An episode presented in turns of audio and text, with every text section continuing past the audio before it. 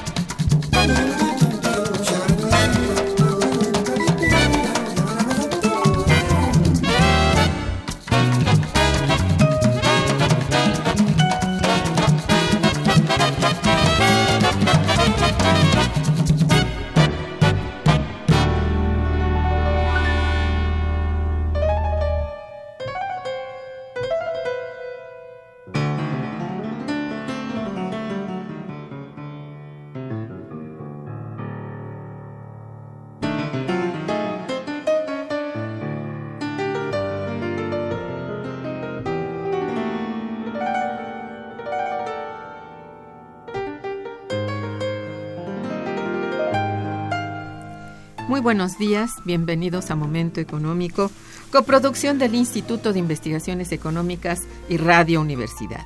Les saluda Irma Manrique, investigadora del Instituto de Investigaciones Económicas, hoy jueves 6 de abril de 2017. El tema que abordaremos el día de hoy es Se hunde uno de los mayores proyectos privatizadores transaccionales de México. Historia y fracaso del complejo petroquímico etileno 21 y para ello contamos con la siempre valiosa presencia de nuestro compañero, el maestro Fabio Erazo Barbosa Cano. Buenos días, Fabio. Bienvenido. muchas gracias, Irma. Nuestros teléfonos en el estudio 55 36 89 89 cuenta con dos líneas. Para comunicarse desde el interior de la República, contamos con el teléfono LADA sin costo 01800 505 2688. La dirección de correo electrónico para que nos envíen sus mensajes es una sola palabra momentoeconómico arroba unam.mx. También pueden escucharnos a través de la página de internet www.radiounam.unam.mx y www.iiec.unam.mx. Muy bien, de nuestro, de nuestro invitado. Eh, Fabio Barbosa es investigador en el Instituto de Investigaciones Económicas de la Universidad Nacional Autónoma de México, en el cual forma parte de la Unidad de Investigación Económica del Sector Energético. Imparte clases en la Facultad de Economía de la Universidad Nacional Autónoma de México y tengo entendido también que en la Facultad de Ingeniería. Solo en ingeniería. ah, más bien ahora es en ingeniería. Imposible. Teníamos este dato. Bueno, pues sus publicaciones más recientes son El impacto de la reforma energética en México, una mirada nacional y regional, editada por la, editado por la Universidad Autónoma de la Ciudad de Universidad Autónoma de la Ciudad del Carmen, Campeche. La UNACAR. La UNACAR. Y Reforma para el Saqueo, editado por la revista Proceso en 2015. Muy bien, eh, hace un año, en abril de 2016, se inauguró con gran despliegue publicitario el complejo petroquímico privado llamado Etileno 21 en Coatzacoalcos, Veracruz. Al arranque de operaciones asistieron personalidades de la diplomacia brasileña y de otros países, así como de los más importantes funcionarios del sector energético mexicano. No hace sino 12 meses y ahora el complejo petroquímico privado se encuentra envuelto en escándalos de corrupción. El jefe de una de las empresas asociadas, Overdrep, ha sido encarcelado y peor aún, el complejo petroquímico privado enfrenta problemas para operar. Dicho lo anterior, comienzo por pedirle aquí al, al maestro que nos explique un poco el problema de los sobornos o de en qué se encuentra implicada la, la, la empresa Odebrecht, constructora y asociada en el complejo etileno 21. Sí, muchas gracias Irma. Estoy solo en este momento porque algún problema hubo. Yo mismo llegué a, este, caminando, corriendo a la estación. Sí, esperábamos a la doctora y, y esperábamos a otros este, invitados que han trabajado este aspecto.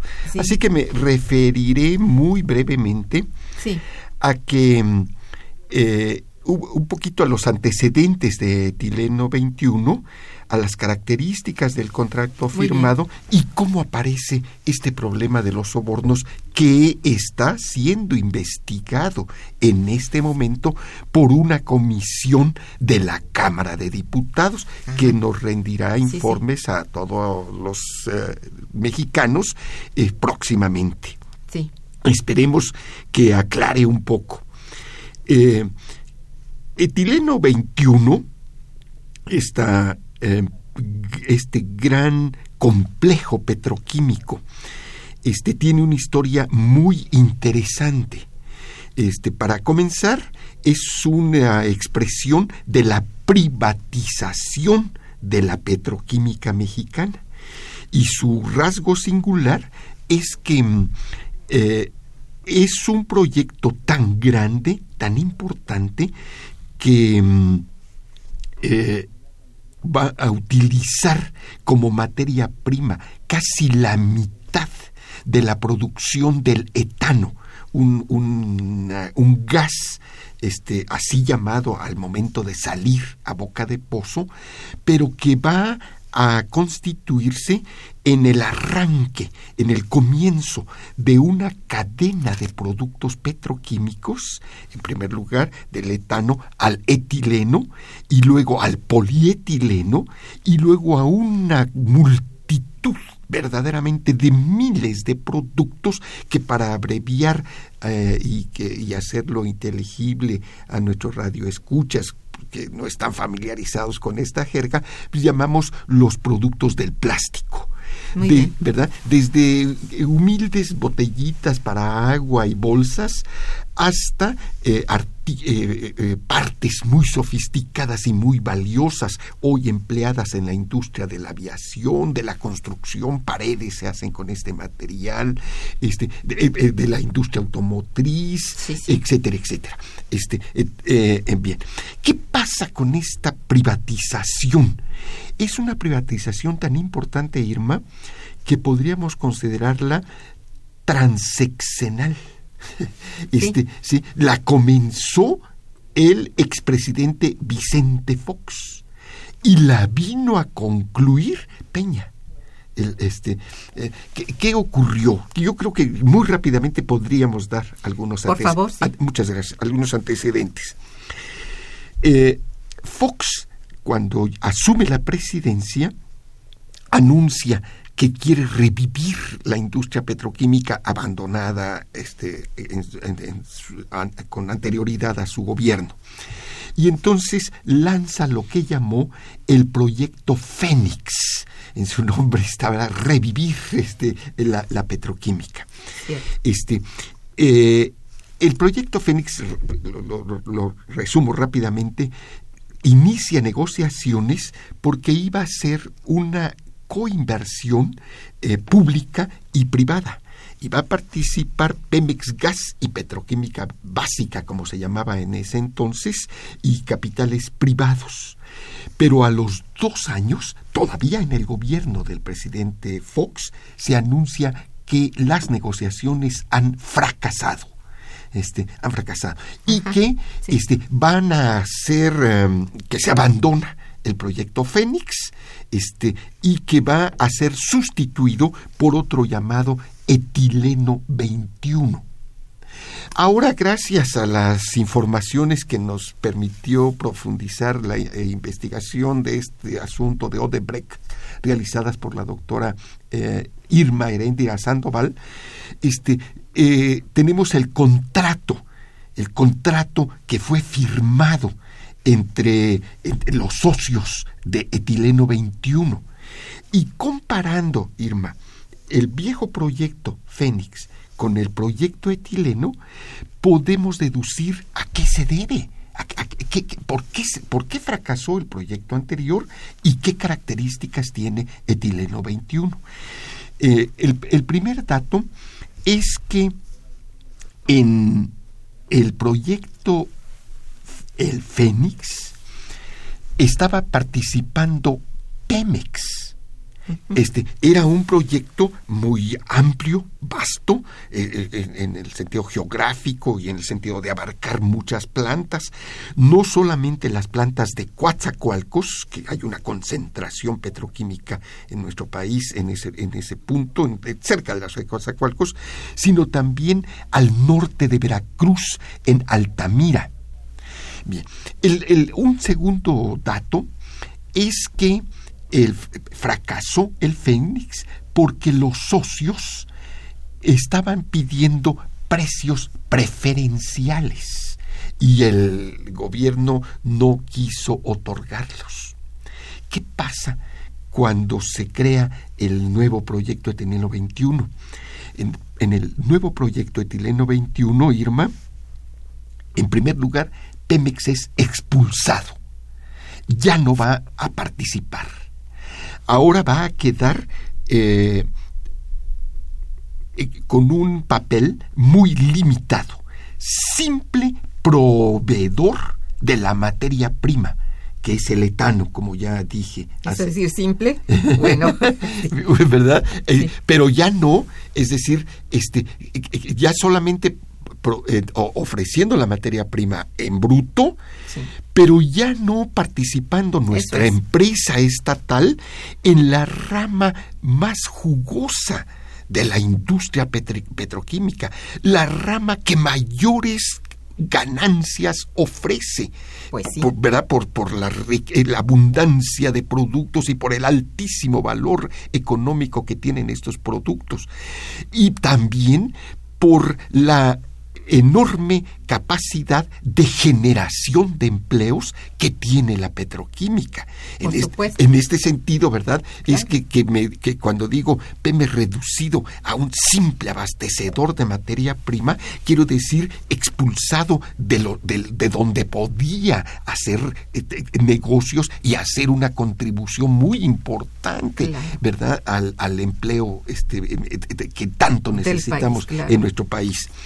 Segundo dato, los precios, este, por cierto, si alguno de nuestros radioescuchas quiere conocer el texto oficial del contrato firmado, este, ya no en el sexenio de, de Fox, sino firmado en el sexenio de Calderón, el contrato que tiene como título versión oficial este, del contrato este, para la construcción y,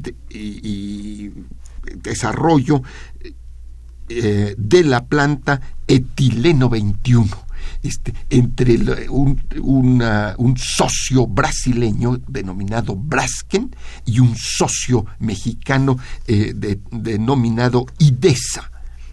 Este, lo ofrezco, basta con que nos lo soliciten este, a, los, a los correos electrónicos que ya hemos difundido y que vamos a dejar aquí en la estación para que les ofrezcamos el contrato este, eh, eh, eh, también para que se pueda leer. Por cierto, tiene la característica que tiene una 30% de sus páginas tachadas. Este, oh, qué bien. Pero, pero que, que, lo, que, lo, conozca la gente, porque, porque esas son las cosas que se hacen. Si no, si no, si no conocemos los, los documentos oficiales, si los mexicanos no nos ocupamos de vigilar lo que está haciendo el gobierno, cómo está manejando los ¿Cómo recursos, manipula estas cómo- cosas. ¿sí? Entonces, la corrupción en este país nunca se va a acabar. Y nuestras empresas este, no van a, a poder crear empleo y seguiremos, seguiremos hundidos en esta crisis que parece no tener solución, porque la solución no va a venir de, arriba, sino va a venir del impulso desde abajo de nuestra población. Entonces me estoy desviando, pero las No, características... no, es muy bueno Ah, que lo hayas dicho. la- las características de este contrato es que el precio, Irma, son el precio al que Pemex va a ofrecer la materia prima, que es el etano, es secreto. Es secreto. Ya- eso lo sabemos hasta muy recientemente. Permanece secreto por 20 años con la posibilidad de que se prorrogue así, con- estas características, por otros cinco años más, 25 años, este, no sabremos el precio al que está dando. Pero, pero, pero sí tenemos que decir algo.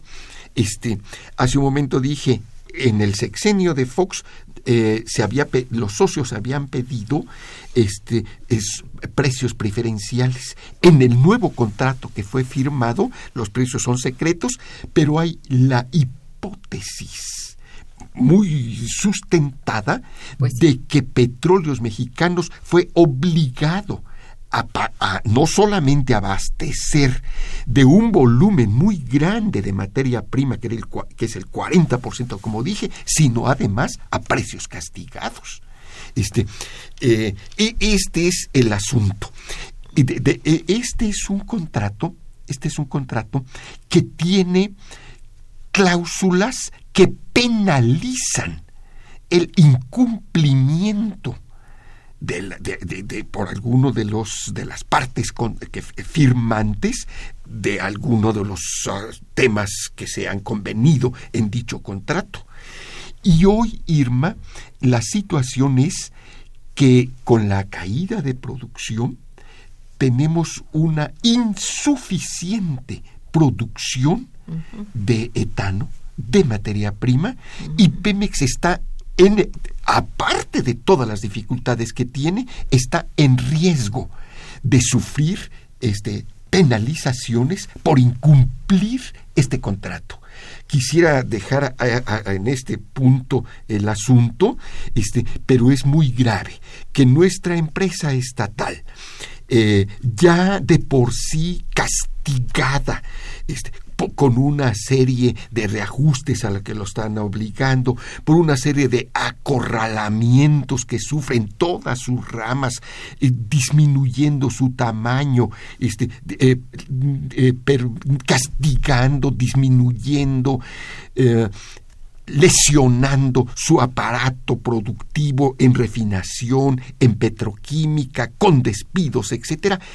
A todo esto se le aumente además este, la- las penalizaciones este, por incumplir este contrato cuando se trata de un contrato corrupto, de una privatización corrupta, como esperamos que lo demuestre la investigación que, este- que próximamente pu- publicará la Cámara de Diputados, porque se los que, eh, que participaron en esta privatización aceptaron sobornos de los socios brasileños. Es- Este es un primer planteamiento que Pues quisiera. es un planteamiento muy importante y eso deja claro pues por qué se retiró Pemex, porque el complejo pues ahora enfrenta problemas, eh, son eh, muy forzadas, no era posible que funcionara con todo este pues este tipo de estrategia de dejar de tratar de dejar completamente fuera a la paraestatal. Es esto, ¿no? Muy bien, vamos a un pequeño corte y regresaremos. Quédense con nosotros. Está escuchando Momento Económico.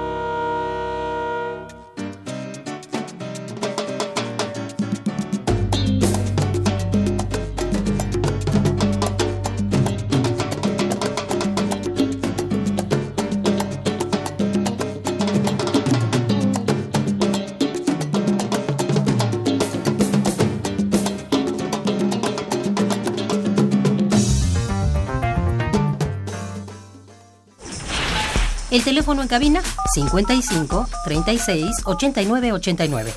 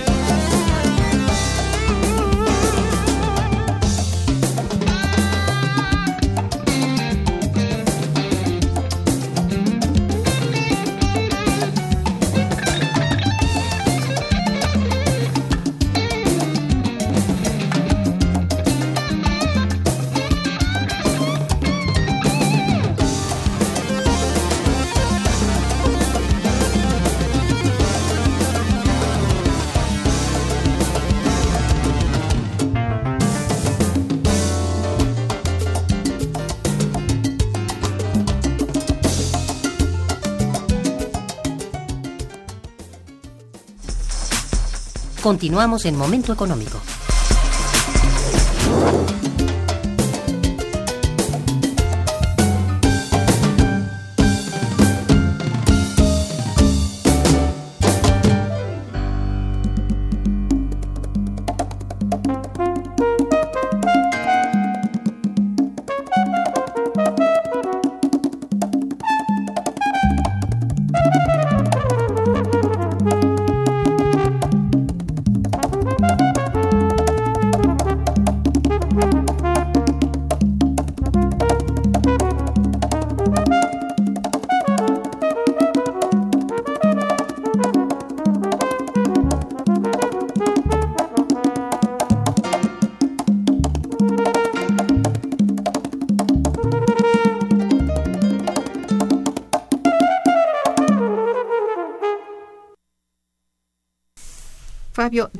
Te pido por favor que nos hables, nos analices las dificultades de la oferta de etano que ahora enfrenta el complejo este petroquímico, Eh, etileno 21. etileno, muy bien.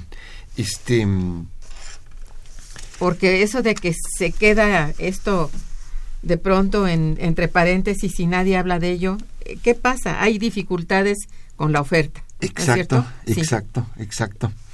Este es un problema muy importante, Sí. eh, este que, que- que me estás preguntando, Irma.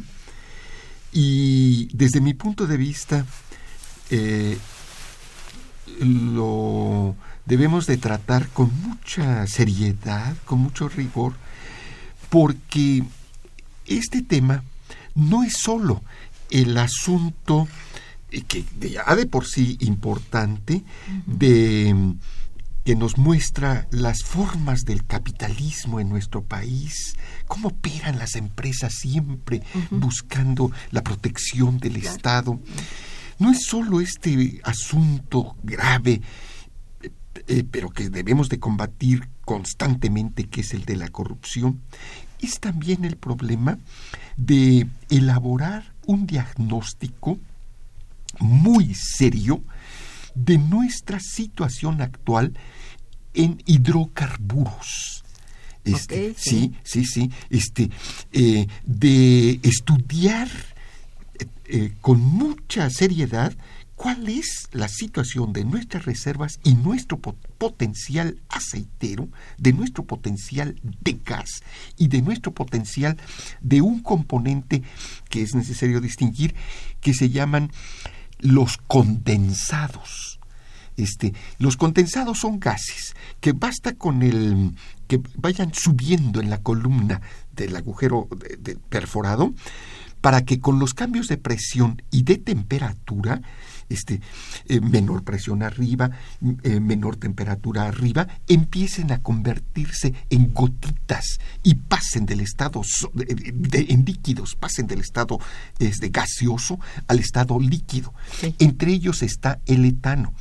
El etano, entonces, es un componente que está no en todos los pozos, sino un componente muy valioso de Sí. lo que sacamos del subsuelo, este, por su potencial este, económico en el caso de que se le invierta y se le transforme en, en petroquímicos. Entonces, nuestra producción de etano, cuando se firmó el contrato que le estaba ofreciendo al capital privado el 40% de nuestra producción, era excedente teníamos un excedente de etano en ese momento. Bien. Pero es muy importante este, que se estudie por qué teníamos ese pequeño excedente. Teníamos ese excedente porque los gobiernos anteriores habían descuidado la rama de las de la petroquímica mexicana este y en primer lugar no se habían construido plantas nuevas este por eso había un excedente. Este eh, Igual que pasó en, en, refinación, que eso lo, yo pienso que nuestros radioescuchas lo tienen muy claramente, que no se construyeron nuevas, ni pequeñas ni grandes plantas petroquímicas. Bueno, este, eh, y por otro lado, porque era tan grave el descuido que hicieron los distintos gobiernos de la rama petroquímica, que incluso en mantenimiento no se estaba invirtiendo. Y muchas de nuestros complejos petroquímicos, este, que eran bastantes, este, los teníamos complejos petroquímicos, como dije hace un momento, en Altamira, en Coatzacoalcos, eh, en Coatzacoalcos grandes, como Pajaritos, como Cangrejera, como mm. Cosoleacaque, incluso en Chihuahua, cerca de la refinería de Cadereyta, este, teníamos un complejo en Ciudad Camargo, este, etcétera. Bueno, este, entonces, la producción de etano, para abreviar, podríamos decir que ha caído, que ha caído en 50%, en la mitad.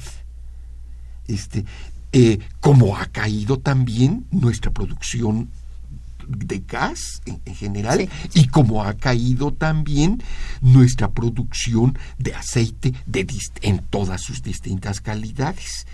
este, esta caída ha provocado que las plantas petroquímicas mexicanas sean castigadas este, y algunas definitivamente cerradas. Este, aquí hay otro asunto muy importante que es para poner algunos ejemplos de plantas que yo mismo he visitado, que yo mismo he estado allí, que yo mismo he estado hablando con los trabajadores de allí. Eh, en Poza Rica teníamos una planta llamada este, eh, la planta o el complejo petroquímico Escolín digo de Poza Rica, cerca de en las foras de Poza Rica, este, eh, Escolín. ¿Qué pasa con Escolín? Hoy cerrado. En Tuxpan teníamos otra planta, este, eh, esta era de, eh, en fin, hoy cerrada, de almacenamiento para, en fin. Cangrejera, Morelos. Este, cangrejera funcionando al 40% de su capacidad. Oh. Este, igual, eh, una, una de Morelos Morelos. por ejemplo, que es una de las más recientemente construidas. Un grupo de, este, de, colegas en el Instituto de Investigaciones Económicas, este, en, ese entonces ella, eh, eh, María Luisa este, González Marín, eh, visitamos esa planta y recorrimos algunas de sus instalaciones, hablamos con sus trabajadores, etcétera. Hoy está reducida a dos o tres plantas y todo lo demás cerrado. Este, sí, este, bien. Entonces, este, ¿a qué se debe esta situación?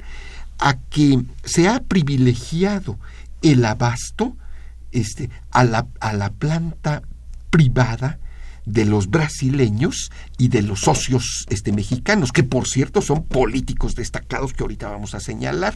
Este, Muy bien. Em, y se ha castigado la, la, producción mexicana y las plantas mexicanas, con un dato muy grave.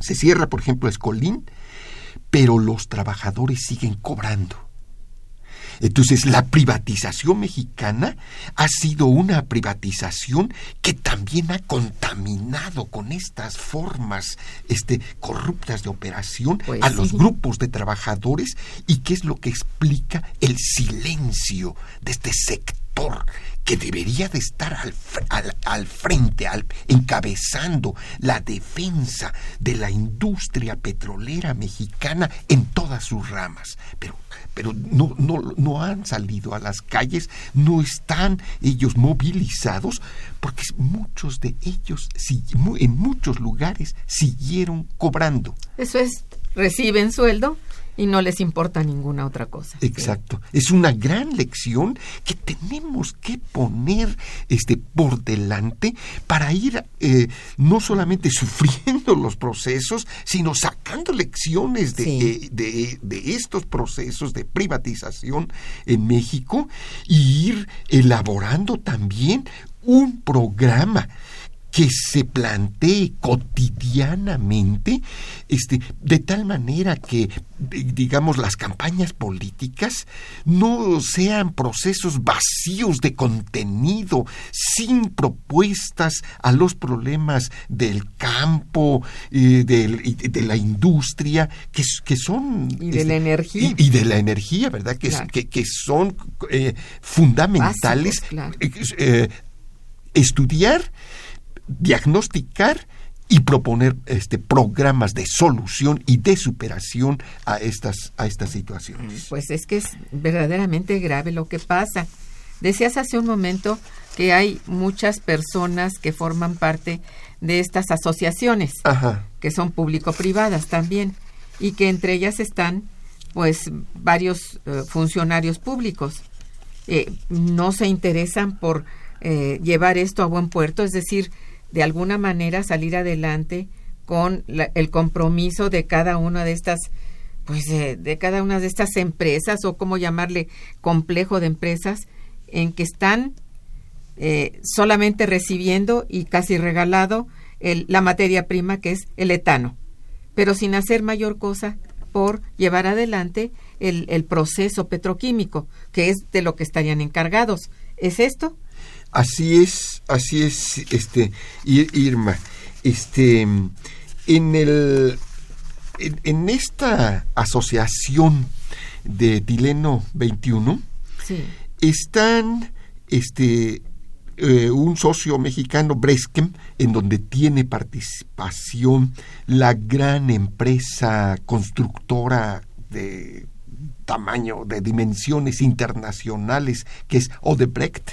El Este, famoso Odebrecht, Odebrecht, este, cuyo jefe está preso en este momento en Brasilia, este, y, y que cuyos algunos de sus eh, cómplices que aceptaron este, sobornos para permitirle operar a Odebrecht están prófugos, como el expresidente Toledo. Este, eh, otros han, a- a- se les ha disminuido su. no se les persigue porque aceptaron confesar o devolver recursos. Una cosa así, este, ya se sabrá en nuestro país. Ojalá que se los- sepa porque es una secrecía increíble. ¿verdad? Este, de- de- del lado de eh, estos eh, de, de- es- estos de Brasken, este, tienen el- el- la- el, eh, más del 70, del 70% de las acciones. Y el socio mexicano, que es IDESA, tiene el 26% de las acciones. Esta empresa IDESA fue fundada por Pascual Gutiérrez Roldán, ex director de Pemex. Este, eh, actualmente la dirigen su hijo, Pascual Gutiérrez Saldívar. Y ya empieza a tomar decisiones y a aparecer en, en las prensas y en declaraciones públicas su nieto, el joven Patricio Gutiérrez. Este, esta empresa, desde su fundación, surge eh, bajo la protección de contratos de Pemex. este, con, eh, de tal manera que esta empresa este, rentaba plataformas de perforación a petróleos mexicanos. Este, eh, y se hizo muy famosa la, la, la, empresa cuando una de sus plataformas, llamada Usuma Cinta, em, que estaba eh, a cargo de una empresa denominada perforadora central, porque esta es otra característica de estas etapas del capitalismo mexicano y de la privatización. Las empresas, las compañías, no se presentan tal cual son, sino que están eh, usando camuflajes, disfraces, distintos nombres. Esa es la cosa. Y, hay que realizar, y hay que realizar este, eh, eh, pesquisas muy largas y búsquedas para encontrar sus raíces y sus asociaciones. Entonces, perforadora central, este, perteneciente al grupo de los Gutiérrez, este, Roldán, de los Gutiérrez Aldívar, este, etcétera, eh, sufrió uno de los accidentes más serios en la historia del Golfo de México. Un accidente que ocurrió frente a frontera Tabasco y en la que murieron 22 obreros. En el accidente del Macondo, en el, del lado de, los Estados Unidos, murieron 10, 11. Aquí este es uno de los en donde más víctimas este, eh, eh, del personal este, perdió la vida. Y la investigación concluyó que se debió a las deficiencias en los equipos de salvamento. Es decir, es decir la, privatización también conduce a un abaratamiento de las condiciones de trabajo, este, a una destrucción de los instrumentos que tienen los trabajadores para su defensa, que son los sindicatos. El actual sindicato petrolero existe nada más de nombre y estos trabajadores que perdieron la vida en el accidente frente al litoral tabasco estaban afiliados a un sindicato llamado eh, Sindicato de la Construcción Similares y Conexos, un, un sindicato fantasma este, pero se simula en, en, la modernización mexicana una serie de fenómenos este, como estos.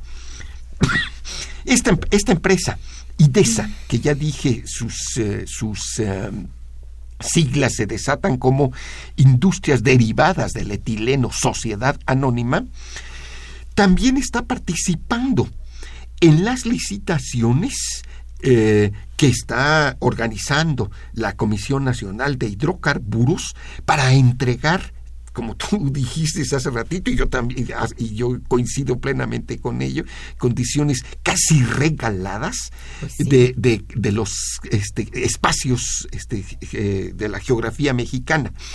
Entonces, Tecolut, eh, la, la, empresa IDESA, a través de, de, otra, otra empresa que creó llamada Tonali Energía, energía, está, en, está, en, español, Tonali Energía, este, asociada con canadienses, ganó un bloque en el estado de Veracruz llamado Tecolutla. Es un campo llamado Tecolutla.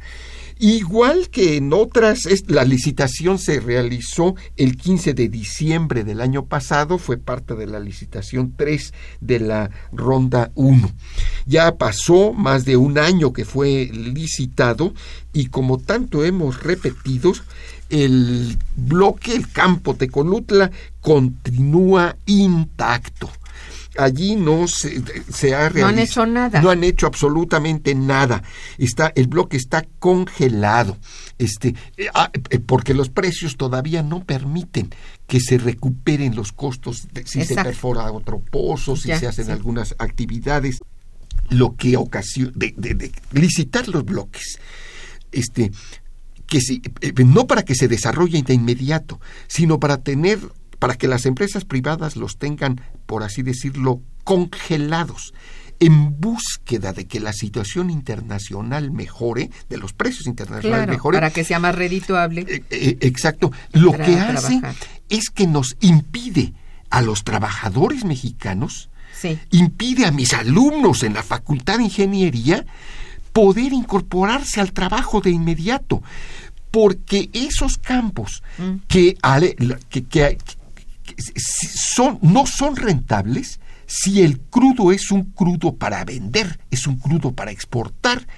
Pero si el crudo se, ha- se, se- se- se extrajera para transformarlo, este, le daríamos valor agregado que, permitiría, ser- que permitiría ser rentable. Claro. De la misma manera podemos plantear que el problema del etano Es igual. e- es igual Sí. si pequeños campos de gas que hoy están eh, sin ser explotados fueran desarrollados por una empresa integrada como es Pemex que se ocupe de, de todas las de todas las de toda la cadena de todas las fases de la actividad este podría transformarla podría crear pequeñas plantas petroquímicas lo, lo que ya no hay lugar es a los megaproyectos como etileno 21 Pues sí. que, que, que, que, mm, que- que re- que requieran, que exijan volúmenes enormes de, la, de materia prima. Pero pequeñas plantas petroquímicas podrían seguir funcionando. Claro. Yo realicé una pequeña investigación sobre el shale oil, el shale gas en los Estados Unidos y encontré que en algunos estados de las rocallosas, en, por ejemplo, en Nuevo México, en Colorado, este, hay eh, comunidades indias en donde eh, este, por- han sobrevivido de de condiciones muy difíciles que, que vivió la población indígena en los Sí. Estados Unidos, pero los que han sobrevivido, sobrevivido este, tienen en sus reservaciones, eh, si tienen hidrocarburos, también cuentan, también han construido pequeñas plantas de proceso de gas este, pa- para elaborar materias primas que puedan ser transformadas en otras más sofisticadas en materia en, en- en- en materias pe- petroquímicas en derivados. Este entonces pues es una política muy errónea la que se ha observado Ay, y la que y la que se ha aplicado en los últimos años y que está creando este panorama de dificultades Bueno, esto yo no sé, pero el problema en sí tiene relación con la llamada reforma energética de Peña Nieto. desde luego de- desde luego este mm, ¿Qué tipo de errores en- encuentras o podríamos ver aquí? Desde Es- planeación, ¿no? este eh, la- lo, lo primero que observamos en el, en el asunto de la reforma energética es la mm, profundamente errónea, eh, profundamente equivocadas eh, este, estudios sobre prospectiva Exacto. este, sobre el mm, potencial que podría este, arrojar la llamada reforma energética. Sí se sobreestimó Eh, realmente absolu- el potencial de hidrocarburos. Absolutamente. Es indudable que si se incorporan nuevas tecnologías y se incrementa la inversión en algunos espacios, Pues sí. se van a obtener algunos resultados.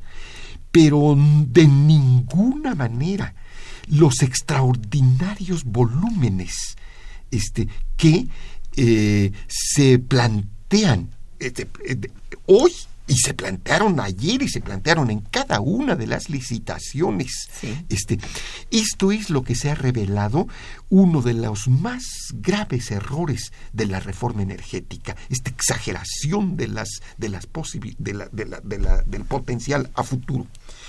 A propósito de eso, quisiera señalar este, un planteamiento que se formuló en un congreso en Monterrey, Sí. en una ponencia de, este, del grupo Alfa, este, sobre este asunto de cómo están están sobrevaloradas las reservas en el caso de estos condensados y de este, eh, esta materia prima tan valiosa que es el etano. Este, eh, eh, dice en, su ponencia el grupo Alfa, ponencia que está naturalmente está publicada, que uno puede este, consultar, si no en su texto completo, los resúmenes más importantes en toda la prensa regiomontana y en los periódicos de la Ciudad de México. Dice, los niveles a los que Pemex está produciendo etano podría dejar a la petrolera sin el insumo suficiente para sus propias plantas a partir de 2018. Ese es el año que es el año que viene. Es muy es, es, muy es, es, sí, es muy es muy cercana esta esta fecha. Este eh, citando proyecciones de Pemex, entonces, eh, citando documentos oficiales de Pemex, esta ponencia del grupo Alfa eh, se, señala la oferta del etano podría llegar en base a las propias estimaciones de Pemex, repito, a menos de 80 mil barriles por día para la mitad del siguiente sexenio, es decir, aproximadamente en el 2022. Y dice el grupo Alfa, es una señal terrible porque lo que nos está diciendo, lo que nos están diciendo los números es que no va a haber etano ni para operar las plantas actuales de Pemex, nada más lo suficiente para suministrar etano a la planta de etileno 21. Implica un reto enorme que puede tener implicaciones muy negativas para el desarrollo de la petroquímica. Pemex lo quiere resolver importando etano. Aquí termina la cita del el grupo Alfa, de Monterrey. Qué importante y qué claro. ¿eh? Hay muchas llamadas, Fabio. Entonces voy a, a, leerte algunas. Por favor. Sí. Mira, una persona, no está el nombre, te felicita y felicita al programa. Gracias. Dice, ¿dónde se puede encontrar el proyecto para leerlo? ¿Cuál sería la página de internet? ¿Tienes el dato? Este, eh, no tengo página de internet, este, no, eh, pero, pero desde luego le doy mi correo electrónico y le mando lo que tenemos, que es algunos textos, algunas notas, algunas fichas y tengo el contrato. El texto del contrato todo tachoneado, pero de todas maneras algo podemos aprender. Es profesor Fabio, mi, mi, mi correo electrónico es profesor Fabio 455 arroba gmail.com. A la orden, muy bien. Este Jesús Cano también te felicita, dice, es increíble cómo la corrupción ha desmantelado las petroquímicas que se construyeron en los años 80, cuando en ese entonces la cangrejera, Pajaritos, la terminal marítima, entre otras, eran la frontera tecnológica que costó mucho dinero. Es una pena. Pues. Es una reflexión que hace el señor Cano. Eh, el ingeniero Salvador Rodríguez te felicita y felicita al programa. Dice, a la opinión pública. El fraude electoral de 1988, el de 2012 y otros como el del asesinato de Colosio de Ruiz Macié y otros acontecimientos han tenido un objetivo, despojar al pueblo de su infraestructura en ferrocarriles, en teléfonos, petróleo, electricidad, mediante las administraciones públicas fraudulentas. Bueno, es una opinión también. Eh, Manuel Munguía felicita al, al invitado. Dice, ¿podrían hacer un comentario acerca de cómo los neoliberales, principalmente desde Fox a Peña, han puesto en jaque a Pemex? En lo fiscal le han sacado hasta el 70% de sus impuestos y con un pasivo de 2 billones de pesos y luego envolver con un fraude Obedrek que nos deja en una dependencia con Estados Unidos? A mí me parece que es muy importante estar atentos a la investigación en curso en la Cámara de Diputados. Muy bien. Este, y veremos si los eh, funcionarios de ese gobierno, incluyendo a Calderón, este, salen mencionados en ese, en esa, de esa investigación, Sí. especialmente porque es tan grave este, es- esta desmovilización de la población que ahora este señor quiere regresar al gobierno a través de su, eh, de su esposa. Pues sí, esa es la cosa, ¿no? Sí. Eh, Ángela Hernández te felicita y dice, pueden dar el documento citado a Ángela Cervantes 25 arroba yahoo, Ángela Cervantes junto 25 arroba yahoo punto com punto mx. Servida, señorita Ángela. Eh, el señor Rafael Aranguren dice, saluda y felicita cordialmente al maestro Fabio. Em, la señorita Sofía Fernández mm, te felicita y felicita al programa. Dice, Mancera junto con otros están haciendo modificaciones con las rutas del Metrobús en reforma, lo que ha ocasionado problemas de tránsito, contaminación y demás, solo por favorecer y engordar el bolsillo de extranjeros.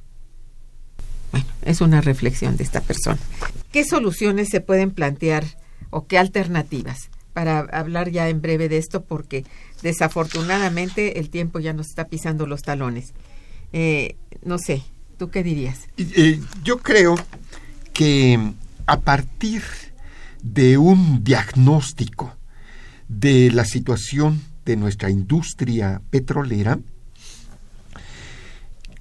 eh, lo que tenemos que hacer es de ninguna manera eh, este, dejar que sea el capital privado quien resuelva los problemas en esta, en esta etapa de, supuesto. de- de dificultad, sino realizar una serie de medidas ajustándose, eh, acomodándonos, eh, adecuándonos a nuestras nuevas realidades.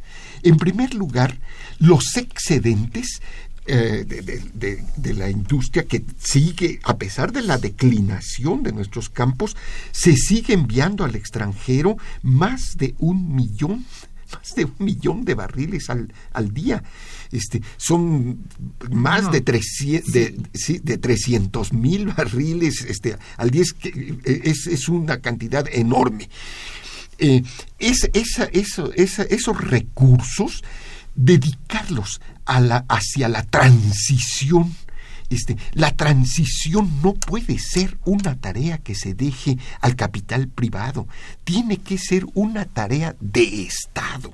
Así Este, es. Sí, bien. Eh, segundo, este, eh, lo- los pocos recursos que nos quedan tienen que transformarse en gasolinas y en, pat- y en petroquímicos aquí, pero eh, abandonando definitivamente los megaproyectos que solo justifican este derroche de recursos como ahora y estas eh, situaciones tan irregulares en los contratos, estas privatizaciones corruptas Sí. este, que eh, implican daño patrimonial.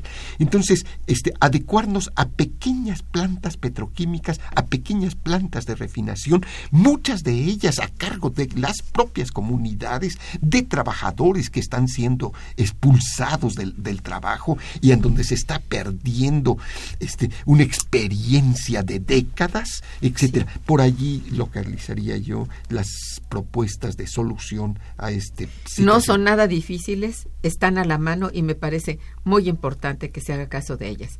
Pues muchas gracias Fabio porque son muy muy buenos tus valiosos conocimientos en este terreno y te agradezco tu presencia en el programa.